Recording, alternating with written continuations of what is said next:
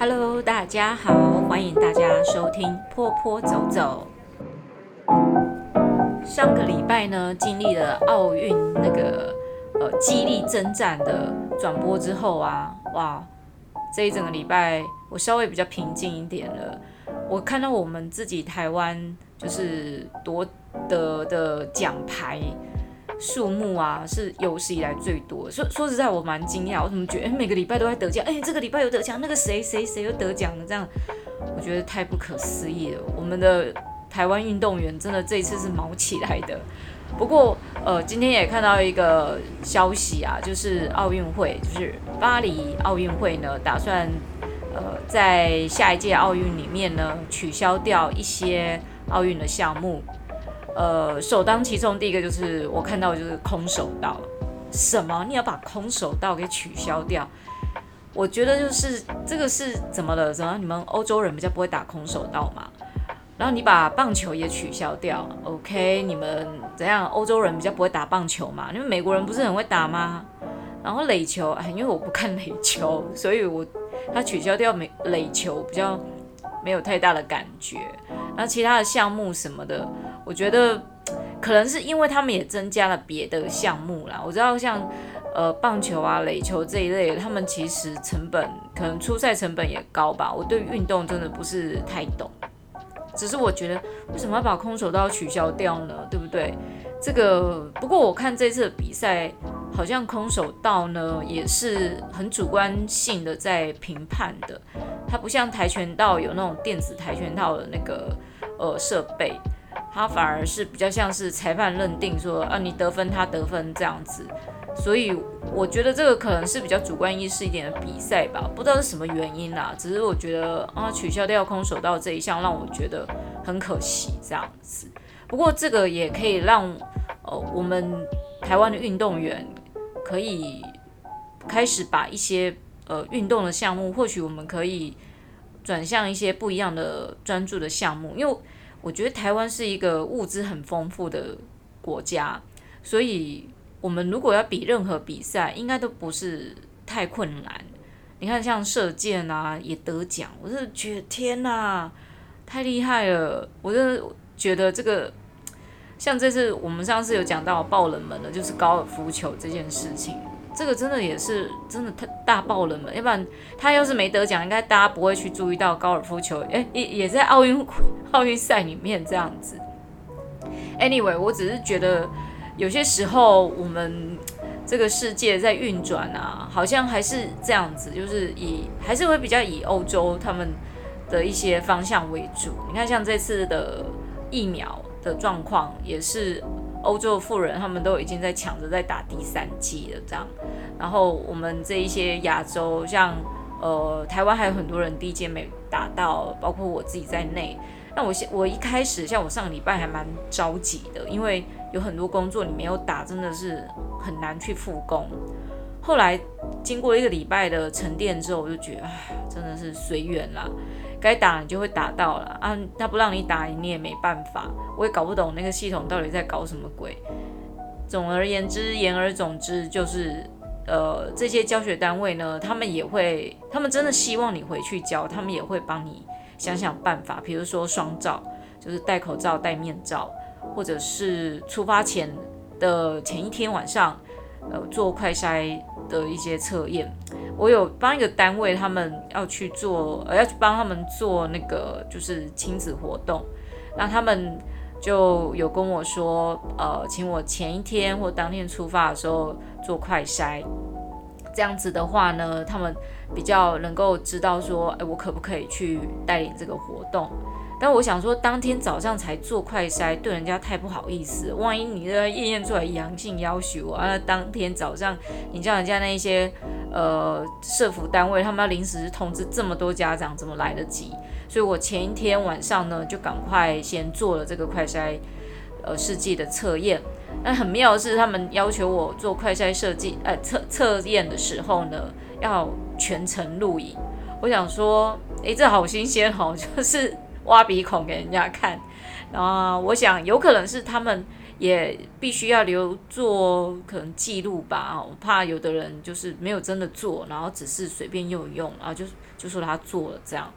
那我就从头到尾拍，我从开包装盒到我把它呃试剂打开到做测验，然后我也真的实际这样就这样一直录哦录，就是我等待了十五分钟，我也是照录，就从头录到尾，大概二十分钟左右，然后我就 send 过去给那个呃单位的那个负责人，然后隔天我就问他说，诶，这样拍可以吗？会不会不清楚？我说不会，老师你那个根本就是。教学影片啊，我想说你传给我的影片就是教学影片式的，所以我也是完全照着那个影片在做这样。我这是我自己做的第二次快筛快筛试剂的测验，我不知道快筛试剂准确度到底有多高，但我觉得这个就很像那种你知道吗？五百五波比啊那，哎，说到这个，拜拜。今天我们录音的今天这一天就是鬼门开的第一天，第一天就是要来录一下音这样子。呃，本来打算今天想说，哎，好像记得鬼门开的第一天，七月一号是要拜拜的嘛。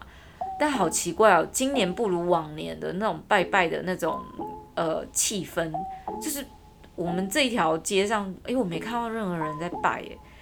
去年我看的时候是有的人是呃初初一就拜，然后好像初十我再拜，然后鬼门关关的时候再拜一次这样子。那今年怎么？哎，我到现在都没有闻到烧金纸的味道，哎，这真的太妙了。不过呢，呃，我已经把拜拜的东西都买齐全了哦。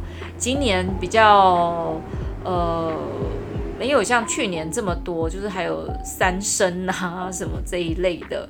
诶，今年真的是比较不好过的，应该说从去年中吧到现在，整整一年真的不是太好过。去年，去年这个时候，我们的门口人行道啊，在做那个下水道的那个安装。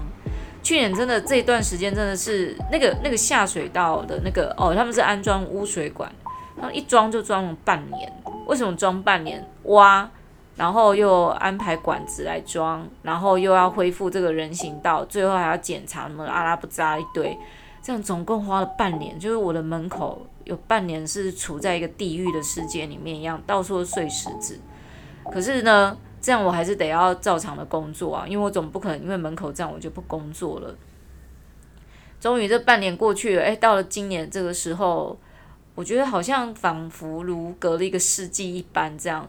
那去年其实我们算是防疫还不错的时候，那今年呢，我们呃台湾也沦也沦陷了，没办法，我觉得这个病毒比这个应该说比空气跑得还要快吧。听到这么多人呃染疫啊，或者是确诊，或者是呃或者是康复了这一些讯息，都会嗯影响到很多这个世界运转的方式吧。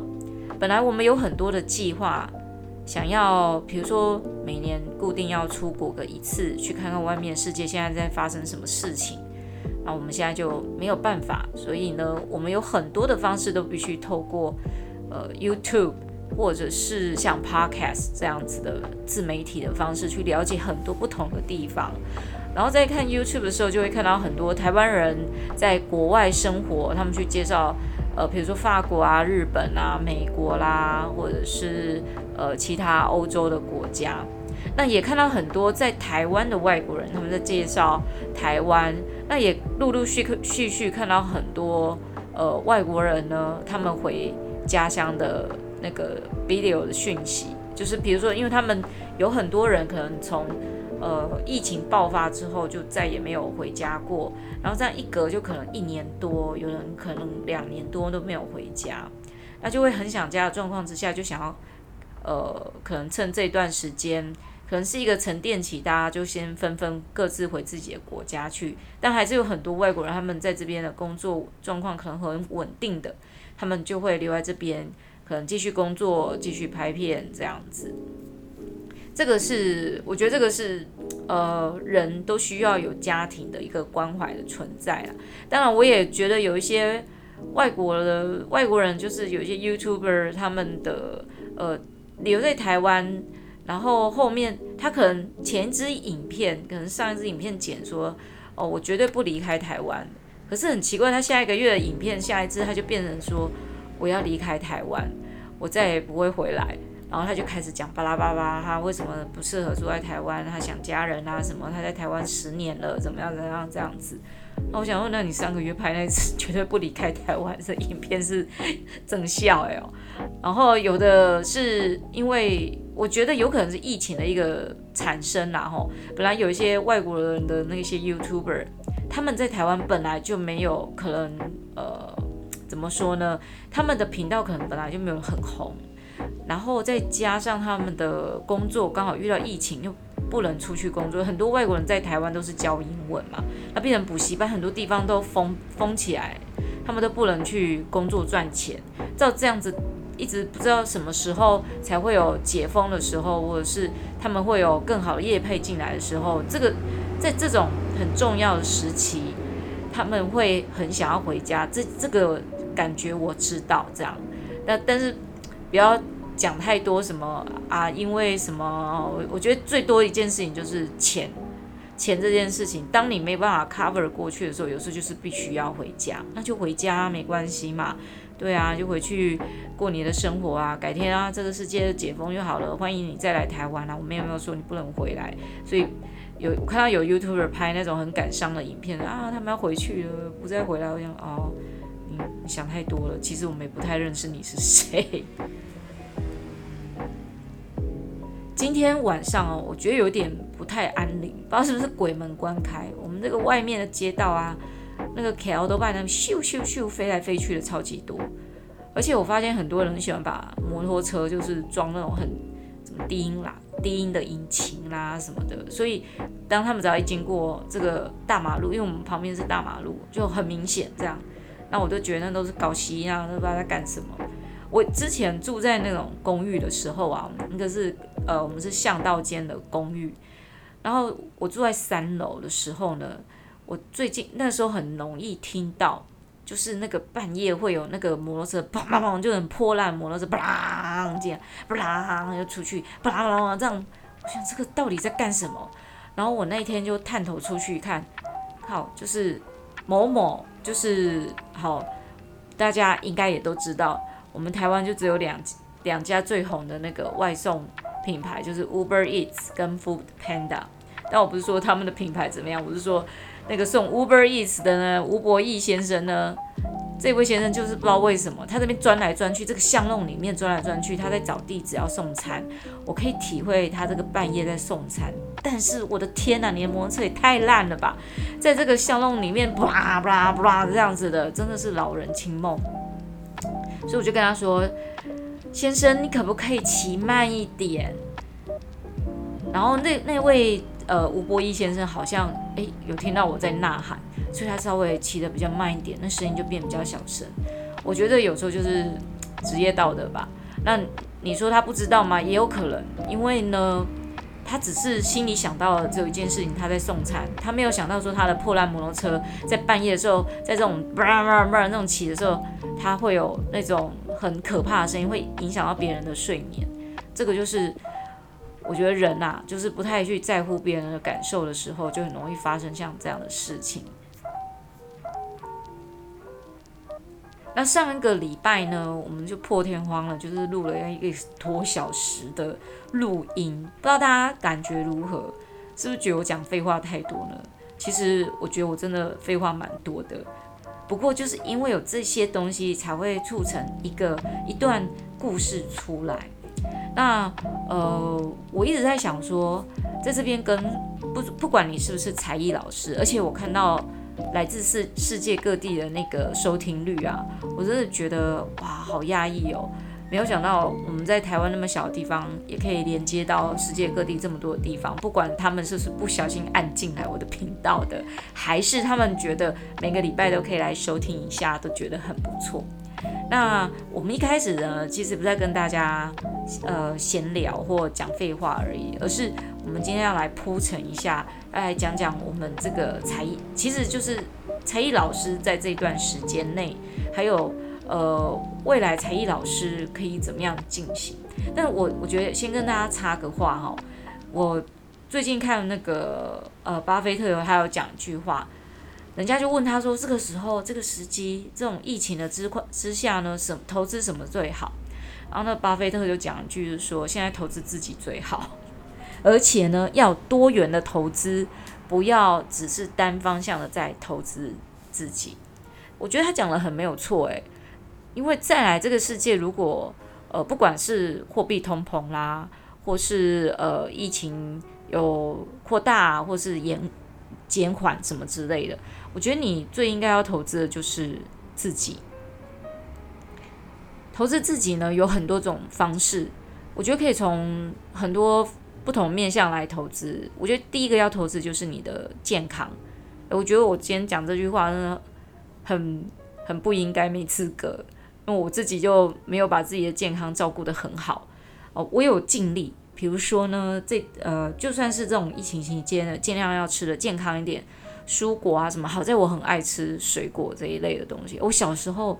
甚至就是梦想过我要嫁给果农，因为我觉得嫁给果农之后就可以有满山遍野的那个水果都吃不完这样子。不过这只是一个小时候的一个梦想而已。那呃也尽量就是说三餐要正常，比如说从早午晚餐我、哦、都是按时吃这样子。我有一阵子刚那个疫情刚开始的时候，就是不是很正常，那因为。一下子就是突然，好像什么事情都不能做，你知道，好像只能把自己关起来。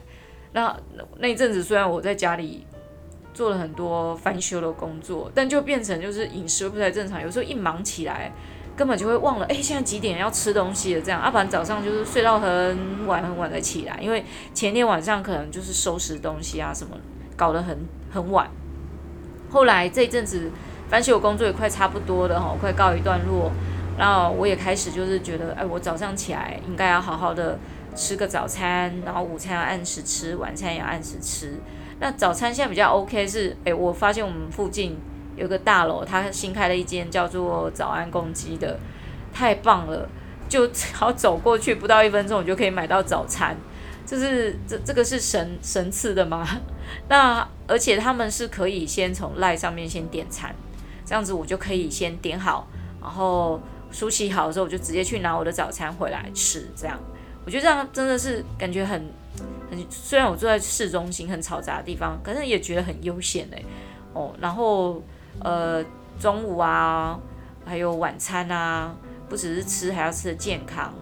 那前阵子吃，可能是因为哦，那个工作量很大，又很劳累，都是很那种很劳动的工作，所以反而吃到炸的东西很多啊，脸上就开始。有点在长痘痘，然后归回来我还在长痘痘，所以最近就稍微节制一点。这个饮食是我觉得蛮重要的，尤其是像呃进入比如说中壮年期的人呢，有一些营养素啊、维他命可能就要注意是不是真的要补充一下，但是不要有那种我一定要吃维他命啊、营养素啊什么什么什么，我也不会拉手狗的东西都要吃，不要进入陷入这种迷思。嗯，以我自己。念过呃护理学校的那种概念啊，其实你自己身体需要吃什么东西，不是说人家缺铁你就缺，你就一定也缺铁。然后我刚好我本人真的是缺铁了哈。然后人家什么呃缺钙啊，你一定缺钙；人家缺蛋白质，你你要先去整治好你自己的身体缺什么东西，你才去补充那一个东西。我觉得有一个方法蛮好，就是做全身健康检查嘛。我每年会去做一次。呃，身体健康检查，我主要是针对几个我我自己身体本来就有一些状况的方向去做检查，像血糖方面的，或或者是肝啊，还有呃，其实我之前有听过有一个，我有个学生家长，这个妈妈是血液分析师师哦，然后他就跟我说，其实血液可以检查出很多的病因出来的，所以我每年就会去追踪一下。然后也呃，比如说我的，我觉得我前阵子肺功能比较不好，有气喘啊，就是我这几年啦，因为呃，我我个人是认为有可能是我在我很很早期，就是进入美术老师这一行的时候呢，呃，那个时候二十几岁到现在啊，其实我们大部分都是骑摩托车，我是后来有一段很短的时间是开车的。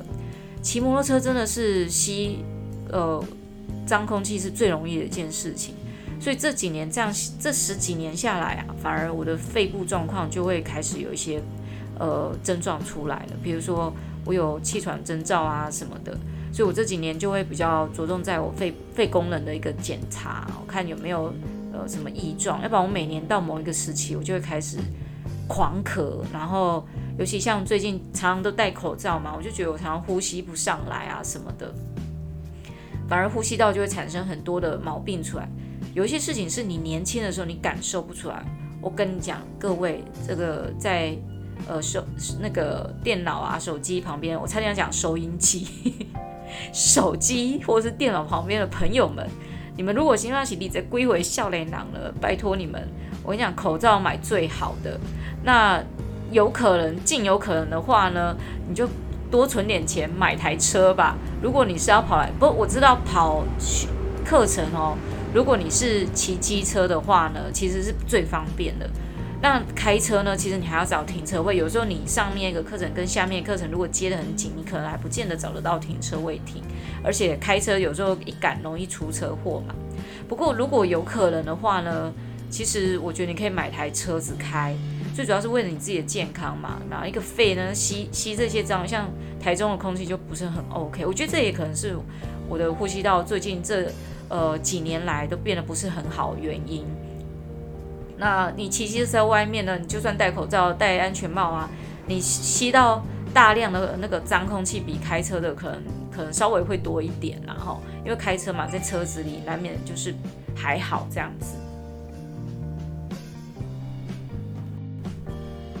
如果说，呃，有可能的话呢，大家最好在三十几岁的时候可以开始做，呃，逐年增加你的健康检查的项目。如果你还年轻，其实你健康检查项目可以针对就是你比较有症状的地方嘛。那如果你像我们现在已经到了中壮年期，我们就会比较注重就是可能各个方面的。哦，不，不是只是只有某些部位而已。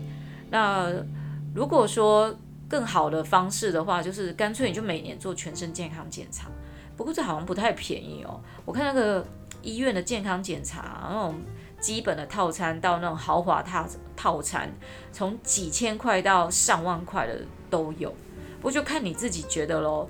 我难怪我以前哦，在路上会看到有人来问我说：“诶，你做健康检查了吗？”我还以为他是像那个红十字会的那个，像那个捐血中心一样，我以为他是公家单位。我说哦，健康检查，我以为他是要劝我去医院做健康检查。后来仔细看他，呃，听他讲了之后才知道，原来这是这是私人健康检查，而且是叫你有点像是缴会费的，它有点点像直销老鼠会的概念，就是你找了几个人哦进来当做你的会员。然后呢，他们就变成你的下线，然后这些下线呢，再去找其他的会员进来，就是很多人都来做健康检查。然后几年前我也看到这个这个这方面直销，就健康检查的直销，健康检查也可以做直销，你看多厉害。那他们也有上节目去讲这件事情，这个好像现在还是存在的。不过我觉得这个看个人啊。我觉得你可以依你自己需要的需求去做这些健康检查就好了。我想未来健康检查会不会多一样叫做病毒，就像这个五这个 COVID-19 一样。那除了就是身体健康之外呢，你还有什么可以投资？就是当然我们都知道，就是财经上面的投资。如果你不是对财经很熟悉的话啦，我觉得最好的投资还是你的知识。好，不是那个 cheese，知识 cheese 就是力量。好了，OK，我最近有看那个有一个大陆网红，他在讲那个 cheese，知识就是力量，被他影响有点多。我的意思是说，投资你的脑袋才是最长远的一个方法。脑袋里面呢所装的东西，是你这辈子可能别人都没有办法从你身上抢得走的东西。你说嘛？外表外在的东西啦，钱、金钱啦，房子什么这些都有可能会来跟你抢，但唯独就是你脑袋里的知识，他抢不走。所以呢，这段时间是一个去呃沉淀自己，然后多吸收各方面多元多元知识知识的时间。就像巴菲特讲的，如果你想要投资，你要投资的项目得要是多元品项的。哦，那那可能就是人家财经在讲的啦。就是比如说，你可能投资 ETF 啊，或者是什么什么多元基金什么的啊，这个我不是很懂，所以在这在这里也不会乱教大家。但知识，我觉得是大家开始要学习的知识有哪一些呢？当然，以我们美术才艺来讲的话，有第一首当其冲第一个就是你对于呃美术创作的技术，这个技术呢，可以依照你自己的兴趣去补充。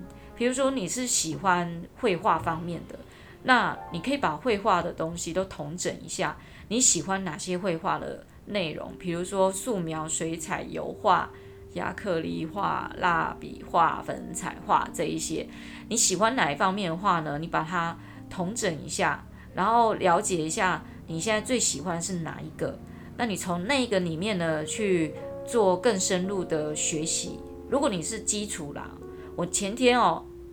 看到有一位妇人，她在美术社里面。我当时很赶着要买东西要走，但我看到那个老板，呃，很热心在教他说：“你买的水彩纸应该是什么什么纸？”然后他又在面问说：“啊，这个纸就可以吗？这个笔就可以吗？”那我就很忍不住问了他一下，我就是有点急迫：“你老师都没有告诉你应该买什么纸跟笔吗？”然后这位妇人就叹了一口气：“唉，我是看 YouTube 要来学啦。”那我当下说，哦，原来是这样，所以你来这边只能靠人家告诉你买什么比较好，这个就是一个问题的所所在了。如果你你是零基础的人，当然你要看 YouTube 学是 OK 的。可是如果你的目标是定在一个你想当美术老师，我觉得你可能只看 YouTube 有点不太够诶，因为毕竟它不是针对对着你在教学，它是一个录影的过程。那你如果中间有什么问题，你想要问啊，你还得留言问人家，啊，人家也不见得会回答你。那你还得要你零基础的人，像我对财经是零基础的人啊，我连投资股票我都不知道怎么投资。那我就看 YouTube 看一看啊，我就学着就去投资吗？这不就很危险吗？那你学技术这件事情的时候，当然现在比较困难啦，因为现在大家人跟人不能有呃那太多的接触嘛。那先看 YouTube 也是不得已的事情，但是如果当疫情比较缓冲之后，我还是会很推荐，就是零基础的人，你还是要找老师学习。好啊，我不是在替自己打广告啦，哦，那你不管是找什么样的老师，你一定要先从基础开始学习。那基础最最主要就是说，以成人来讲的话，我觉得最基本就是素描，你素描底子真的要打得够好，打得够好，你后面要画其他的。绘画的主题跟内容的时候，你才有比较有你的内心才会有一个很十足把握，你有个架构，你笔拿起来，你才会知道说我要怎么去下笔。这个素描笔下笔的那个功力，如果练很很扎实的话呢，其实你在用色彩方面，你就比较不会那么的担心。那哦好，技术是一类，然后零基础跟你已经很有技术的人呢，比如说你想要从水彩面多下点手的话。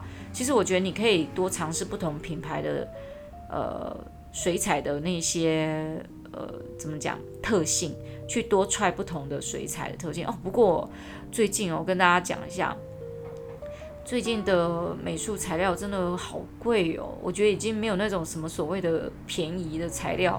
然后有的人以前就是从比如说大陆呃淘宝啊去买这些美术材料过来，可能就比较便宜。那现在淘宝那边是这种一体的东西，它都不运送过来了。啊、呃，有一些东西我在淘宝上面看啊，就算是干性的颜料啊、调色盘，诶，我觉得都没有所谓的便宜的耶。因为它一个调色盘跟卖，你算一算，你用人民币算，呃，乘以比如说是。应该四点多倍吧，哈，你直接算五倍就好。不管你今天看到这个是多大的东西或多小的东西，比如说它上面写个五块人民币，你乘以五，嗯，二十五，哎，那不就跟台湾价钱一样？而且你还要付运费耶，哦啊，运到台湾可能还要付什么关税，什么一堆阿拉这不咋的什么东西。所以现在的美术用品真的也不便宜啦。我那天本来想说，哎，我从虾皮上面订一些美术的一些材料，来做一些 try 这样子。结果呢，我点了点，然后算一算，妈的，快上万块耶！哦，我的天哪，在这种没有赚大钱的时候呢，也没有赚小钱的时候，就是零收入的时候。买这种上万块的东西回来，在那边只是为了要踹技术，真的有点困难。所以大家呢，量力而为就好了，或者是把你抽屉里面已经放了很久没有用的颜料啊，或者是一些材料啊，拿出来踹一踹，不一定会踹出一些新的想法出来。OK，那技术的部分其实还有很多可以说啦，吼。那还有就是，比如说知识的部分的话，我觉得可能在书籍的。那种阅读上面，这个是大家应该非常有机会的时候，除非你家里有小孩，比如有两只以上的，可能就比较困难。说要看本书，不要说看本书了，你要阅阅读个《Life Today》上面的新闻，看不到十个字，小孩就过来，妈妈，妈妈，我跟你说，妈妈，我我现在在叙述的是我一个朋友他家里的状况，所以呢，如果是可以的话，我觉得大家不要太勉强自己啊。我一定要买什么书来看，什么什么什么的，这样。我跟你讲，我买杂志来看，我到现在杂志都看不完。哦，我还在想说，哎，杂，我以前买杂志是这样的，我只要去成品一买呢，就是五六本以上，然后回来呢，就是以前啊，因为可能要做一些跟呃公司行销管理有关的工作，所以就会很拼命的翻杂志，这样啊，翻书。现在就比较少。那杂志买回来两本，到现在还看不完呢，已经上个月事情了。那个杂志里的新闻都快变上个月新，已经是上个月新闻了。人家这个月都在讲他奥运了。Anyway，如果真的没办法的时候，我觉得就是看短片的，呃，一些小尝试之类的。比如说好了，呃，我们有一些老师是比较没有经验值的，那你可以多看一些有关课室管理的。那个教学经验的一些老师的分享，你要看理论也是可以。可是我我告诉你，从理论的那种课室管理的书里面呢，或者是文章里面是看不出怎么样去带孩子的。所以呢，最主要你还是可以来听听像呃婆婆走走 Podcast 之类的哈。那或者是说呢，你可以看一些呃网络上会有一些不错的文章，他们是在分享，就是说。呃，某一些老师他们在带孩子的过程，那你可以从里面去知道一些呃带小朋友学习的一些经验值。那另外的书籍呢，我觉得大家可以看那种就是图多一点的，文字不见得要很多，因为尤其是如果你有很多。啊，杂事情在旁边要烦你的时候呢，你看图图图的书比较好哦，图文并进当然是很不错。但是如果图多一点的书呢，你会快速的去吸收到很多的东西。像现在大家啦都是看手机比较多哦，手机打开有很多文章可以看。那或者是说大家都现在都习惯看 YouTube，YouTube 有很多的节目，我觉得这也是一种。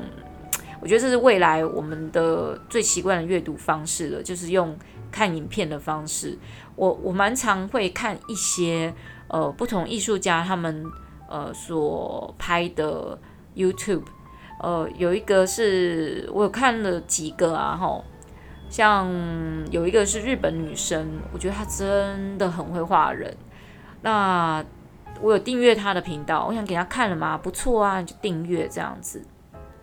它里面会讲到很多，他运用不同媒材的技术，像他用，他一开始讲到最多的是胶彩，那另外一个呢，女生，我觉得她应该也是亚洲人，但她就是，呃，一开始我以为她是美国人，后来发现，诶，她怎么买了很多东西都日本来的，什么胶彩啊，什么什么什么之类，哦，后来发现她是一个住在呃美国的亚洲人，就是亚裔的，然后他的那个教学影片也。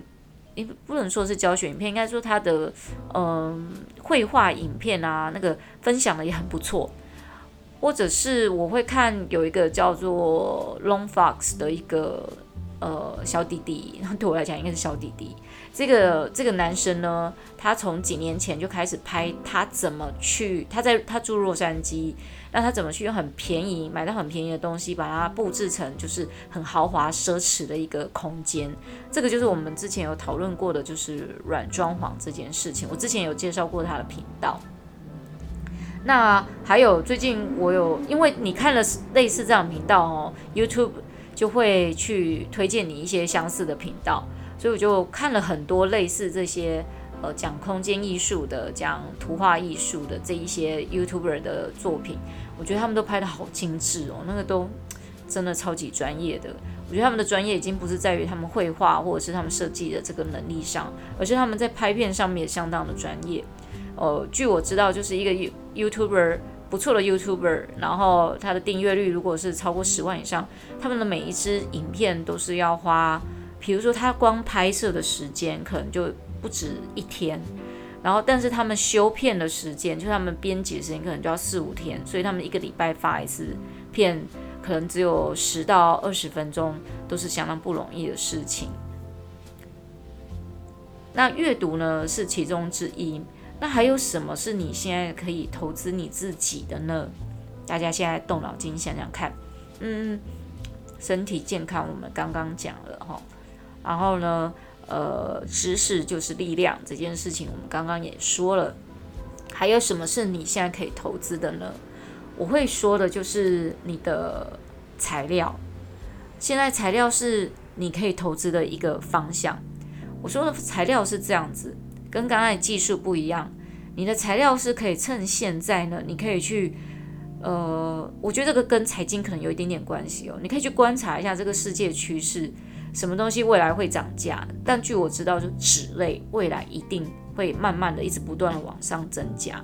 所以有一些我听到了一些内线消息，有一些美术社呢，他们可能就会开始囤货，囤纸类。那囤呢有两个方向，他们囤起来是怕未来万一。纸涨价了，他们怕不太容易买得到好的水彩纸啊，这些纸。另外一个就是他准备要囤货，等涨价之后他要拿出来卖的。所以像这个材料的部分呢，大家可以稍微注意一下哈。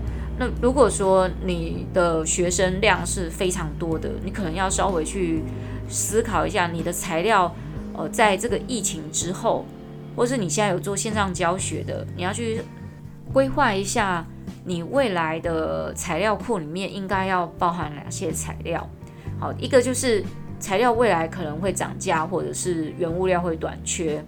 然后另外一个是因为呢，你可以趁这个时候去囤积，应该说囤，然后再累积你的教案量。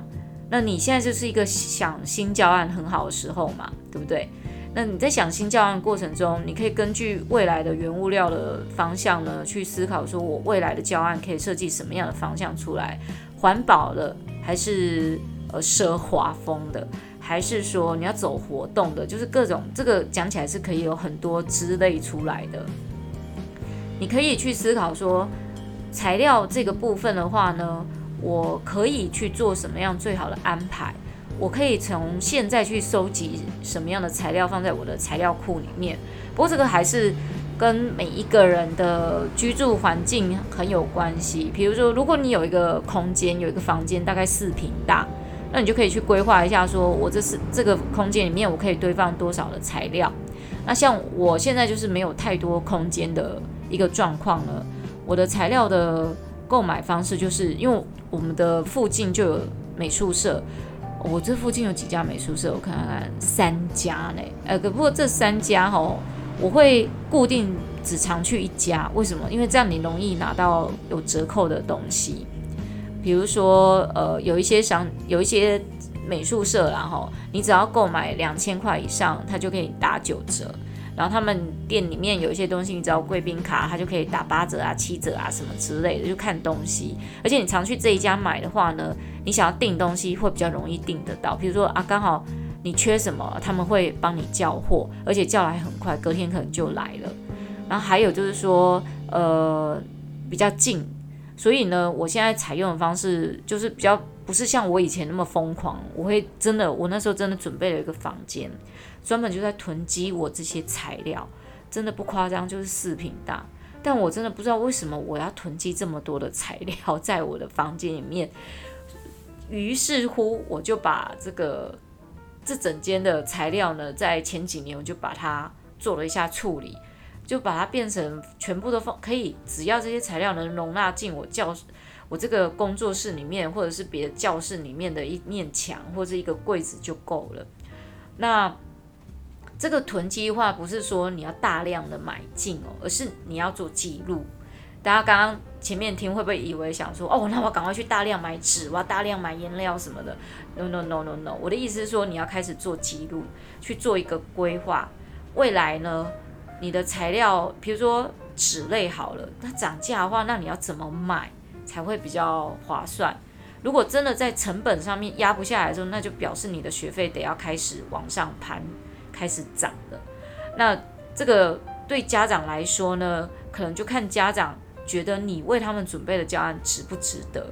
如果所有原物料都涨了之后，你会发现其实本来便宜也变贵了，但是本来它本来就贵的，它可能就没有贵到哪里去，它或者是它根本就没有涨，那就变成你可以用好一点的材料嘛。诶，我刚才讲这个真的。超级关键的东西，这个比你听财经新闻还要精准，因为我们这是过来人的分享。好，那这个就是一种你可以去思考你的材料怎么投资，你要去思考自己未来的教案方向，还有你未来想要教什么。以我个人呢，我是希望未来的教学方向可以尽量环保一点，可是感觉现在做线上课程哦，真的很难环保得了。因为线上课程是这样，你要，我觉得那个是真的要很有系统的方式去教，不然小朋友拿到一堆材料，他可能就一头雾水。不要说小孩，连爸爸妈妈看到那一些，他也不知道这个该怎么处理。所以你必须要做系统化的整理跟设计，让孩子知道拿到这个他就知道他这个是要做什么的。那也因为这样子，就变成我的包装变得要很多，感觉好像就没有比较环保。我现在还在想。有没有什么比较环保的方式可以去做材料包装或者材料分配这件事情的？那这个是需要长，我觉得这需要长期经验啊。这也就是我最近都常常在逛那个淘宝，怎么样去找到我觉得比较省钱、省事，然后又环保的材料出来。还有就是怎么包装材料的东西，好，这一些都是层层累积上去的。那这个就是大家可以去思考一下啦，未来你的呃投资方向哦，或者是你现在可以投资的方向。这个时间虽然说有点长，就是我们这个停滞时间有点长，但这个或许也是给每一个人一个 gap year。gap year 不知道大家有没有听过这个这个说法？这个在这个词汇，我记得好像是来自美国还是欧洲。我在美国常听到这个字眼，就是就是一个。呃，直接翻成中文叫做那个细有细缝的那个有哎，不是有不是有细缝有尖缝的一个一年，就这一年的 gap，就是你在这一年里面呢，你去可能没有工作没有念书，但你去做你想做的事情，或是一个沉淀的时间去呃旅游，或者是去寻找自己的人生方向，或许这个就是给大家很好的一个 gap year，你可以去找出你自己。未来下一个阶段，你的工作的方向跟目标是在哪里？因为呢，要成为一个专业的人才，我想对自己的投资真的不能太少。那专业的人才呢，或许在未来，我想说，在现在都很需要了，更何况是在未来。以前有学生会问我啊，嗯。就是要做到，就是要学到什么样程度才能出去当美术老师。然后我跟他说，这个要看你的方向是什么。如果你想要在呃一些学习中心，比如说救国团或者是幼稚园，你想在这些地方教学的话，那你不是学来做师资培训就够，你还得去打基础。那如果你是想要在小学里面教，或者是说你未来想要在美术教室里面学教这些美术课程，那你要做的事情不是只有学习技术而已，或者是只是来学当一个老师，你还得要懂很多像科室管理这一方面的问题。尤其当你是在面对更小的呃幼儿层面的家长的时候，你要学的不就不只是。教学的技巧啦，然后带孩子的方式的知识啊，你还得要去学亲职教育这件事情。那当然，这些老师问我的问题啊，大部分就是说我我这样是不是就可以出去当美术老师了？很多人都是以为就是说他来这边上师资课程，就学一下就出去就可以出师了。就比如说他只学了一期，我们的一期通常就是可能四到六堂课而已。但很多人以为这样子他就可以出去出师了。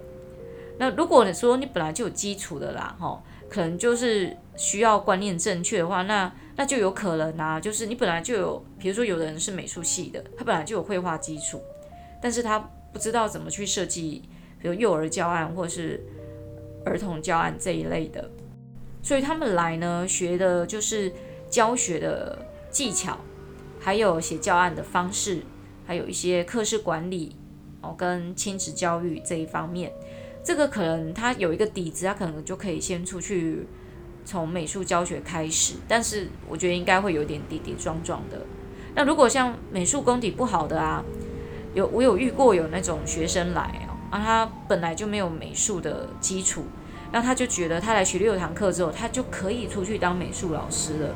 其实我觉得这样子想的人呢，我会替他的他即将要教的学生的家长，我会觉得很担心。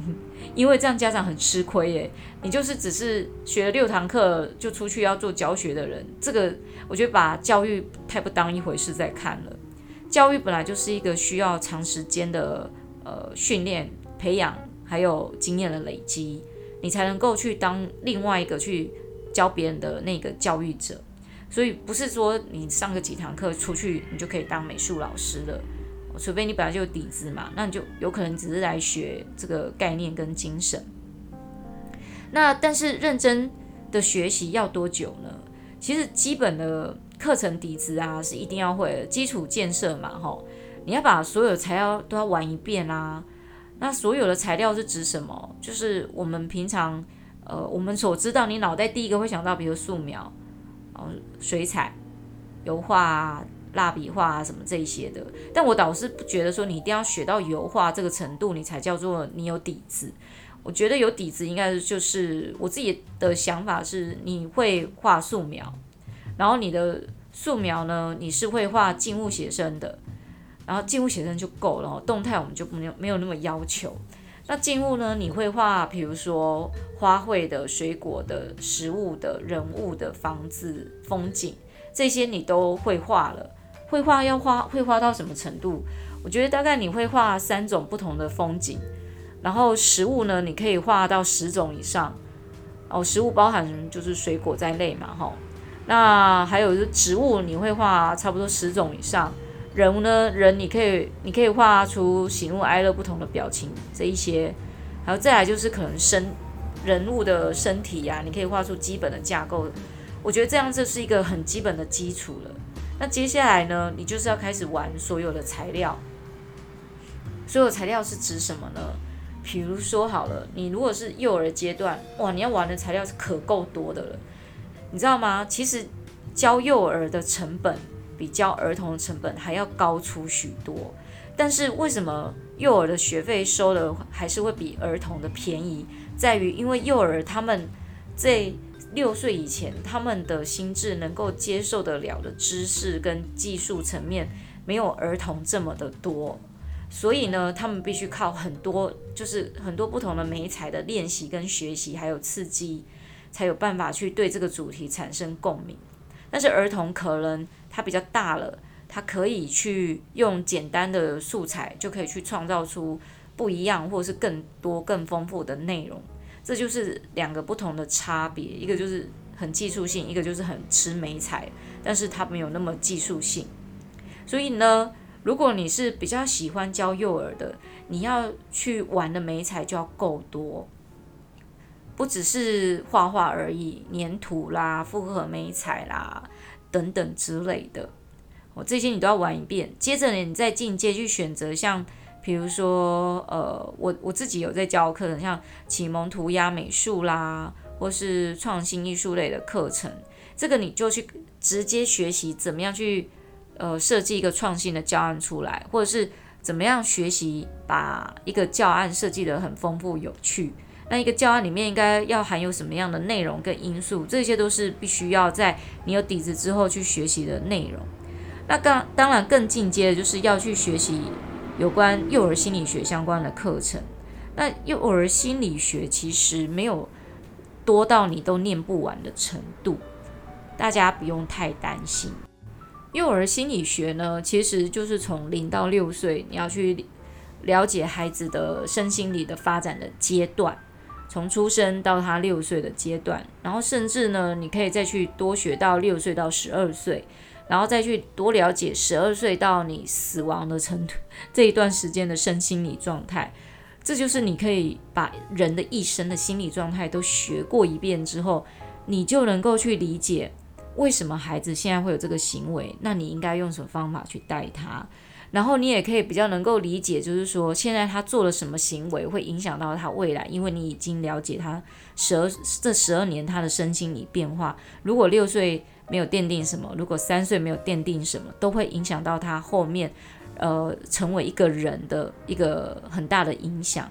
那你也可以去，你学到成人的身身心理学之后呢，你也可以心理学部分，你可以了解为什么一个母亲或者这个爸爸，或是隔壁那个老师，或者是呃这个助理，为什么他们会有这样的态度或反应出来？这个就可以帮助你做一些呃亲子教育或人际关系的一个呃嗯怎么讲一个综合的一个学习。你比较能够了解人性这件事，那大家有时候会把美术老师当做好像也是一个配音那来工作。那我每次听到这一人家讲说阿丽这都是配音那工作呢，我真的很想拿个馒头塞在他的嘴巴里面。你来做做看呐、对不对？哈，你要去了解一整个人的人生，但因为我也我们学过成人心理学，所以我了解这个人为什么会讲这种话。他就是一个白痴嘛，所以他才会讲这种话。那但是呢，一个有概念的人，他不会觉得你的工作叫做骗你那。你要骗一个小孩，哪有那么的容易呀？啊，你想想看，现在孩子都是那么的聪明的，那不是你随便两三句骗他，他就听得懂的呢。你得要用他会的语言，你了解他的心理状态，用他懂的语言去跟他沟通。然后用他懂的语言的内容的方式去引导他学习，你今天要带给他的知识是什么？你跟我讲这个叫做佩妮娜，我跟你讲没那么好骗，好吗？呃，也有呃其他的学生呢问过我说，没底子的人怎么学？那素素描要学要怎么学呢？就像我刚才讲的嘛，吼，你每一样都有一个画个十张。其实吼，我有跟呃同学分享过。素描就是你画个一百张，每天一张，天天画，然后呢，天天去学习每一个不同素描的基础，然后学好点线面如何造型，然后怎么样把呃光影的方式掌握好，这样你的艺术基础就会比较容易成长跟稳健。接着下一步你去学色彩学的时候呢，你就会觉得哦，好像比较容易。那当然我，我我觉得没有。教育底子的人，跟诶，这个跟没有艺术就是艺术学习底子的人不一样。我觉得这一方面要多加的琢磨。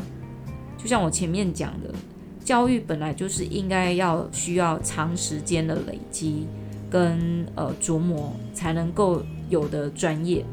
也就是说，因为教育的领域中有许多不同的专业范畴，我们刚才有讲到的嘛，心理学啦、可视管理、经营啦、亲子教育等等。罗马不是一日造成的，这句话大家都有听过。我觉得要有计划的养成自己是相当重要的。那呃，我一直很想要邀请有一位朋友哦，他是很成功的从一般上班族转型成为知名绘画老师的。如果有一天有机会的话，真的很想找他来跟大家聊聊他的成功之路。我必须要说，他真的在从一个呃平凡的。工程师转型变成这个在 Facebook 上面非常知名的画绘画老师，我必须说他的粉丝是我的好几百倍的多。你看，像人家这种就是很懂得经营自己，有没有？我我觉得可以请他跟大家聊聊，但不是跟大家说你要变成他，而是你可以呃从他的故事里面去找出一些你觉得自己。也可以做的方向出来，人家真的是一天一画，那你有没有办法一天一画呢？那前面跟大家有讲到有关就是投资，就是材料投资这件事情，那这个就会关系到有关教案方面。那关于教案研发这个，我觉得今天可以丢个非常有用的资讯给大家了解一下。呃，这也就是为什么你来参加师资培训课程要付费的原因，因为教案研发这件事情呢，是在教你怎么样去做创作这件事，而且你创作这个东西呢，可以呃从零变成十。十变成一百，一百变成一千，啊，这真的是可以帮助你再去赚钱的。但我觉得先给大家两个概念好了。我觉得教案研发这件事情，就是你必须要有一个很大的能力，就是它需要极大的耐心与毅力收集资料。你要有懂得去呃处理庞大的讯息的这个能力是真的。这个我在上一次有跟大家分享过，有关就是呃念硕士的这个过程，帮助我去学习到很多怎么样去分析资料这件事情。那如何收集呢？其实你得要先有收集资料的这个癖好，我个人是这么认为。你看到资讯，你就会想把它收集起来。这个资讯看到就很想收集起来。收集之后，你必须要建立你收集资料这些系，你要把它系统化，然后。你要去学习就是资料处理的方式，这个跟资料处理什么电脑、电机那个不一样哦。你要学习怎么样去把你收集来的东西，就是呃很系统化的分门别类，然后思路要很清楚的去规划出你即将要写这个教案的格局是什么，然后再去统整与设计出一套有规范与系统化的教案内容，然后集结起来呢，它就可以产出一个作品。那这个听起来好像，呃，怎么那么短？就两个东西，这样就可以把教案研发这件事情完成吗？就我一开始就前面就先跟大家讲了，是为什么师资培训要付费的原因了。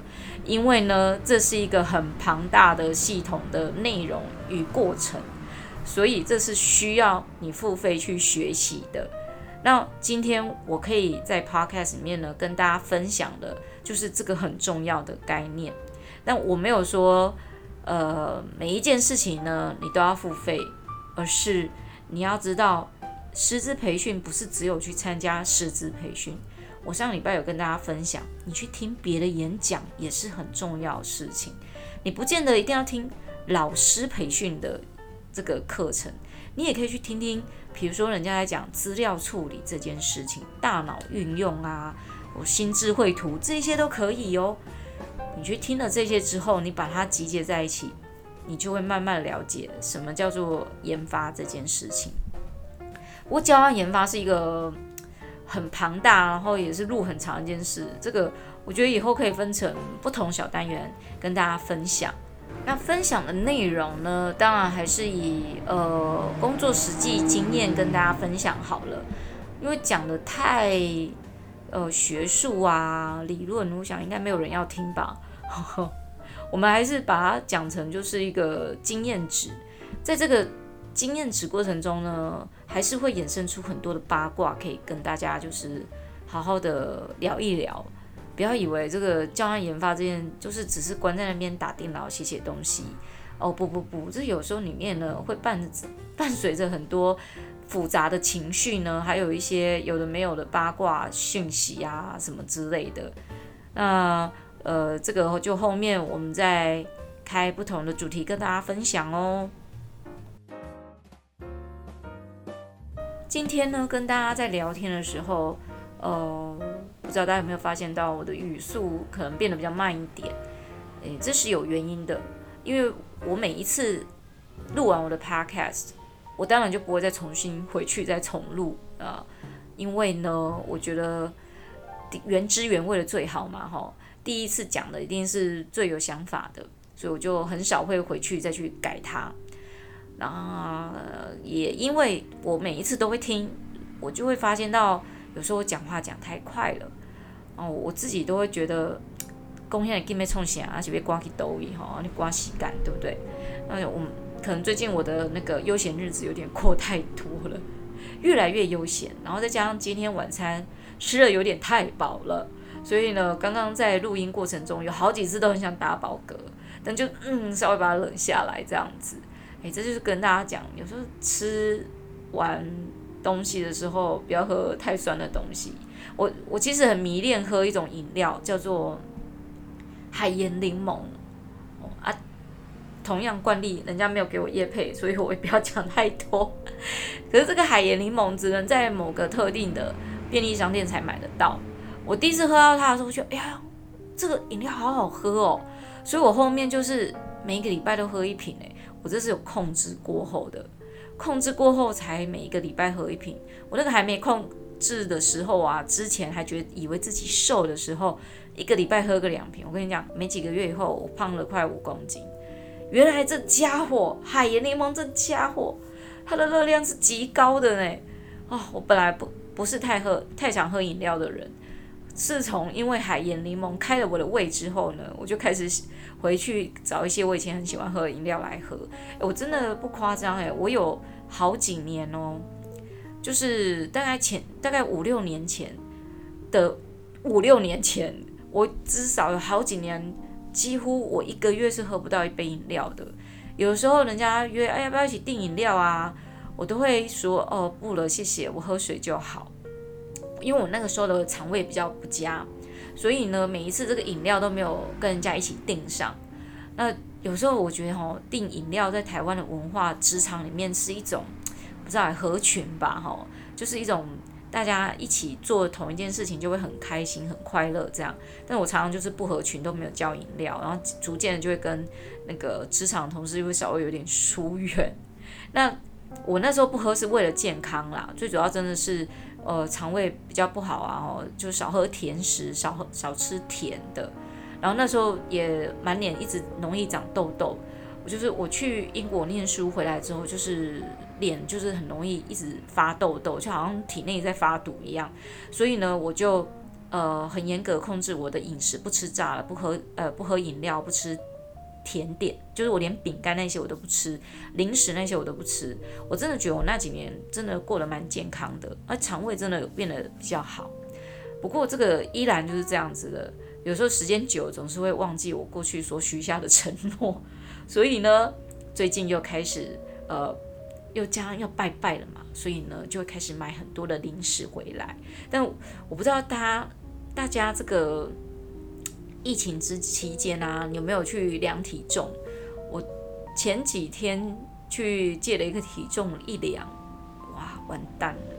我从去年疫情爆发，就是大家就是呃台湾还算 OK 的时候哦，到现在我胖了十公斤。这十公斤的肉很难去的，你知道吗？尤其你到了那种新陈代谢慢的时候，那个肉就是很难消除掉。那这个减肥呢，我们也是健康减肥，所以就是少喝饮料啊，少吃零食啊，这一些的。就我们刚刚一开始最开始讲，就是我们要注重健康，但我觉得心理健康也很重要。我记得我有几年就是呃不吃零食的那几年，我连肉都不是很喜欢吃，然后就是本来我就不是一个吃素的人啊，我并不是为了要吃素或为地球好，不吃肉食类，我会吃像简单的像鸡肉啊、鱼肉这一些，我会吃。但我大部分是吃，我尽量就是那阵子就不太爱吃肉啊，就吃蔬菜比较多。结果我那阵子呢，体力就变得比较不好。然后我连我最爱吃的牛肉面我都不吃了，我连水饺都很少吃。那后来就这几年下来，就觉得哎，体力虽然说我肠胃变好，可我体力下降很多。后来我就想说，好吧，我再尝试着吃一些肉质食品看看好了。啊，我的我还是没有吃什么咸酥鸡炸那一些，我都没吃。我就是呃跟着人家幼稚园，人家幼稚园中午煮什么我就吃什么，我体力就回来了。就是我开始就是接触肉食之后，看来我应该是一个杂食性动物吧，嗯、吃不了素这样子。不过大家还是要注意一下这个营养健康。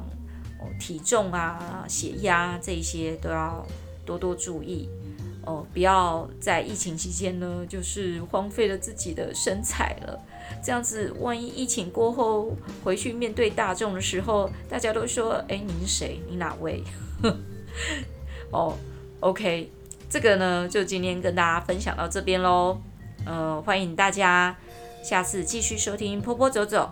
也欢迎大家帮我们在这个 Apple Podcast 上面，现在好像不是按订阅了，好像是按加，就是好像加入我的这个频道这样子。